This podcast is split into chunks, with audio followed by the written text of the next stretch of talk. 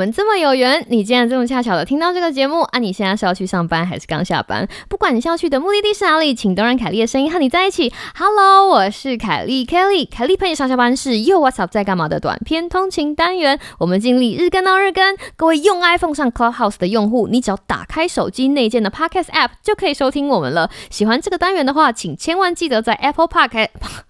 喜欢这个单元的话，请千万记得在 Apple p o c k e t 上面订阅我们的频道，还有，请不要忘记给我们五星评论加留言，帮我们鼓励加打气哦。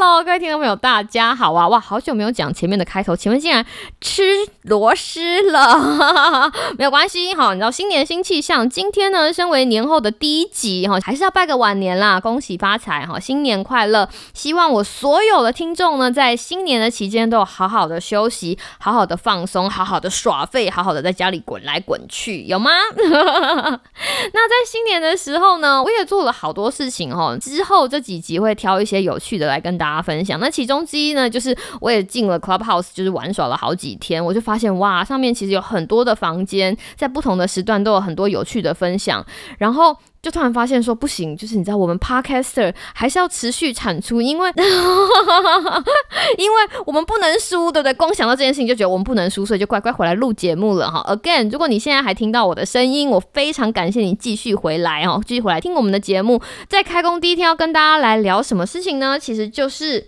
什么都不要做，开头就好了。这个故事到底在讲些什么？让我们一起听下去。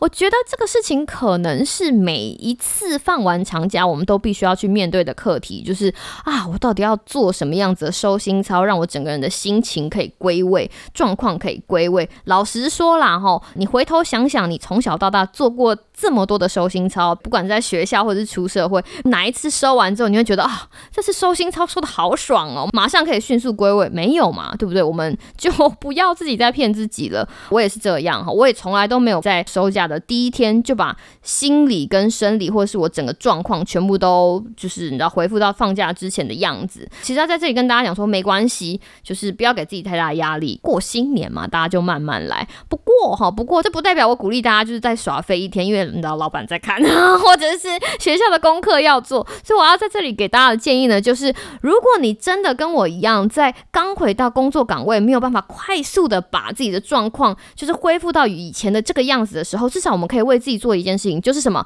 就是把开头做好。像我们以前在讲啊行为学的时候，尤其是健康行为学，我们都会跟学生说，或者跟学员讲说，如果你现在现处的状况是零，然后你想要完成的那个目标是一，你觉得你要花多少的时间从零走到一？那通常这个时候乖乖的学生或者是学员就会说，嗯，越快越好。但是其实越快越好。不一定是最好的答案，因为有的时候太强加给自己的压力，导致于不能持久，你知道吗？尤其是在健康行为，有没有到达才是目的，而不是多快到达那边。所以通常我们会给的建议就是，哦，如果你有一个真的很想要去的地方，真的很想要执行的行动，我们把你现在的位置跟那边的距离中间划分大概一百区或者是一千个区块，然后每天往前进一个区块就好了。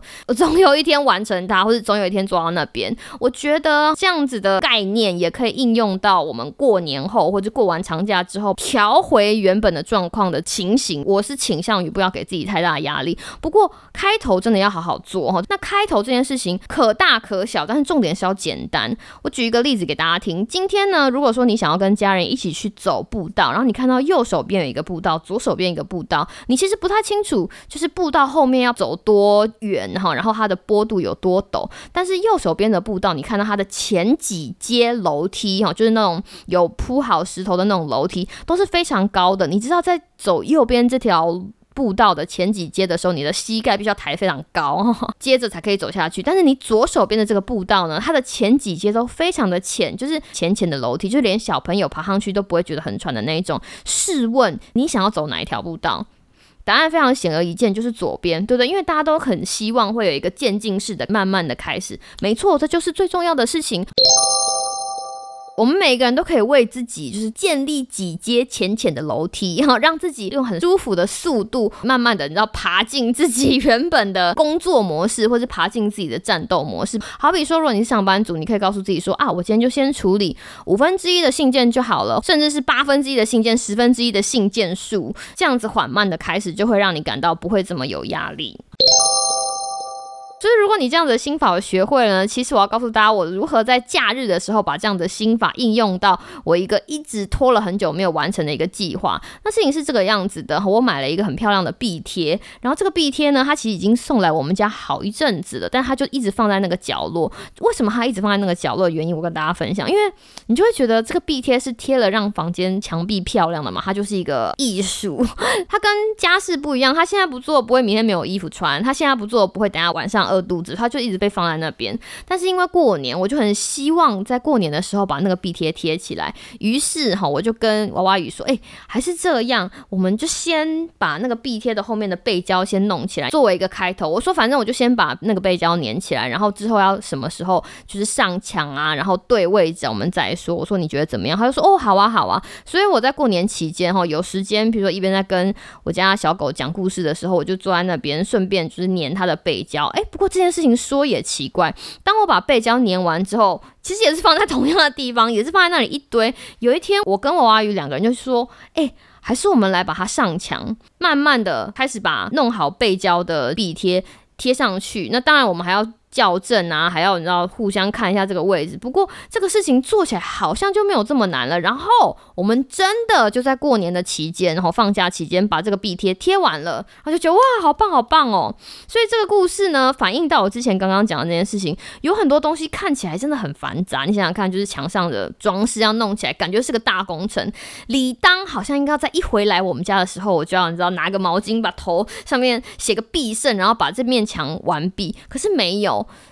就是它就放在那里，让我觉得说啊，这个东西工程浩大，我一定要找一天，然后一鼓作气把它弄完。可是我一直都没有等到那一天。但是当我把我的策略换成好吧，那我就先做个简单的开头，反正在壁贴后面贴个背胶也不是什么难事，然后慢慢做，慢慢做，反而减少了一刚开始觉得很困难的门槛，让后续动作更简单的去进行，反而咦，它就这么的。自然而然的在春节期间被我完成了，是不是一件很有趣的事情所以很想跟大家分享。同样的概念是应用在厨房煮菜，因为有的时候我晚上真的就是下班之后非常想睡觉，或者是非常的累，因为已经工作了一整天，你就可能没有那个力气煮完一整个便当的料理。然后那个时候就告诉自己说：“好吧，比如说如果明天想吃红萝卜，还是我先把红萝卜就是用刨刀削起来哈。如果想吃红萝卜丝的话，或者说啊，好吧，如果我明天可能会用到很多蒜头，那我先把蒜头剥起来，就。”是先把自己要做某一件事情的开头那几阶小楼梯先叠起来，隔天中午就觉得哦。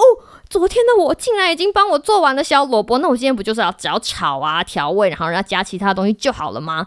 隔天的自己就会很感谢一刚开始帮自己铺楼梯的自己，这件事情其实很有趣。我就想说，哦，感谢昨天的自己，再要往前面走那个道路铺上了简单的铺梗，哈，让后面可以慢慢走得更顺遂。所以啦，这就是今天哈新年过后呢，凯丽粉上下班第一集的分享哈，希望大家听完这一集之后呢，都可以用适合自己的速度铺上。几层浅浅好爬的阶梯，这么一来，相信你距离你要完成你的目标也不远了。希望大家有个美好的一年。好啦，祝福你有个美好的今天跟明天。凯丽陪你上下班，我们明天再见喽，拜拜。